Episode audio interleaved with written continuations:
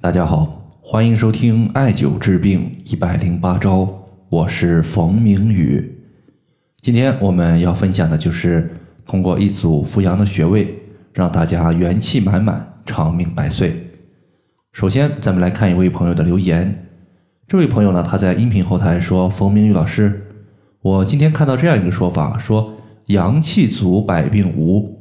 如果我想通过补阳气来调节身体的慢性病的话。”应该从哪些穴位入手呢？首先，我们要知道阳气，它实际上是中医学中的一个说法，可以理解为我们现代人经常说的免疫力。比如在前段时间，我的小女儿在上学前班的时候，班里面呢有好几个同学都出现了感冒、咳嗽、请假的情况。那么在这里呢，我们思考一个问题：同样的饮食环境，同样的学习环境。那么为什么有人感冒，有人没有感冒呢？其实这里呢，它就是一个阳气足，百病无的作用，或者说也可以称之为免疫力强带来的效果。有扶阳气作用的穴位实际上有很多，比如说我们常用的大椎穴、命门穴、阳池穴、涌泉穴等等。那么今天呢，我们分享另外一个理论。在说这个理论之前呢，我们要知道，人体它分阳面和阴面。面朝黄土背朝天，可以晒到太阳的为阳面，晒不到太阳的为阴面。所以说，人体的背部它朝天，肯定呢可以晒到太阳，故而呢背部为人体的阳面。背部的穴位它大多数都有扶阳气的作用。这也就是为什么很多朋友他在艾灸馆、理疗馆做一个刮痧，做个背部的艾灸，感觉自己呀当时他的精神就比较旺盛。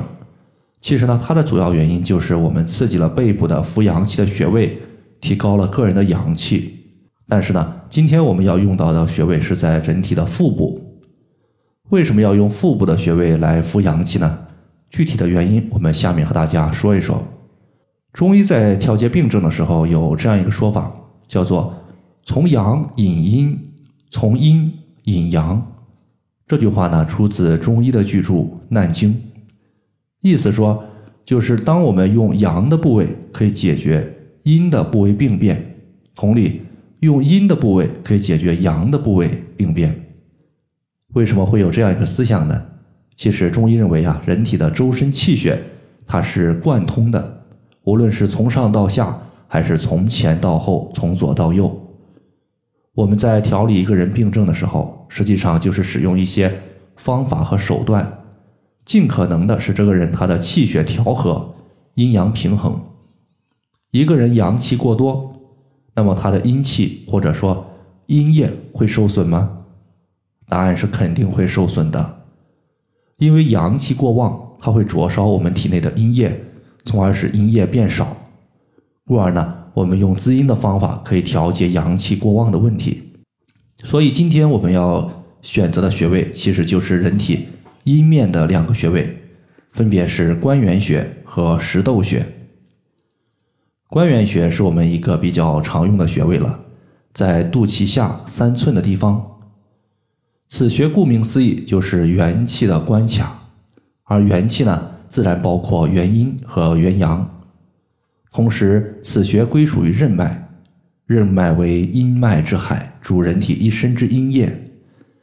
且此穴它是任脉和足三阴经的交汇穴，为三焦元气所出，联系命门真阳。可以说呢，它是一个阳中有阴、阴中有阳的穴位。所以，我们艾灸关元穴，既可以补阳气，也可以滋阴液，尤其是可以补充我们的先天之本。第二个穴位呢，咱们要说的是石豆穴。它在人体第五肋间隙，距离前正中线六寸。人体的两个乳头，它是在人体的，就是位于四寸的正中线上。我们呢找到乳头之后，向外侧旁开两寸，然后再向下推一个肋骨间隙。你在点按的时候有酸痛感的地方，就是石斗穴的所在。石斗穴呢归属于足太阴脾经，对应的可以调节脾脏的功能。而中医认为，脾五行属土，乃后天之本，气血生化之源。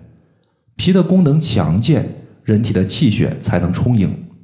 气血有了保障之后，那么气血滋养人体的五脏六腑，使我们的五脏六腑得到了充足的气血滋养，那么五脏六腑的功能就可以慢慢的恢复正常。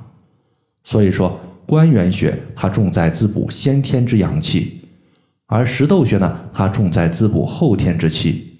先天和后天都滋养好了，我们的阳气不足的情况也就慢慢好转了。好了，以上的话就是我们今天所要分享的主要内容。如果大家还有所不明白的，可以关注我的公众账号“冯明宇艾灸”，姓冯的冯，名字的名，下雨的雨。感谢大家的收听，我们下期节目再见。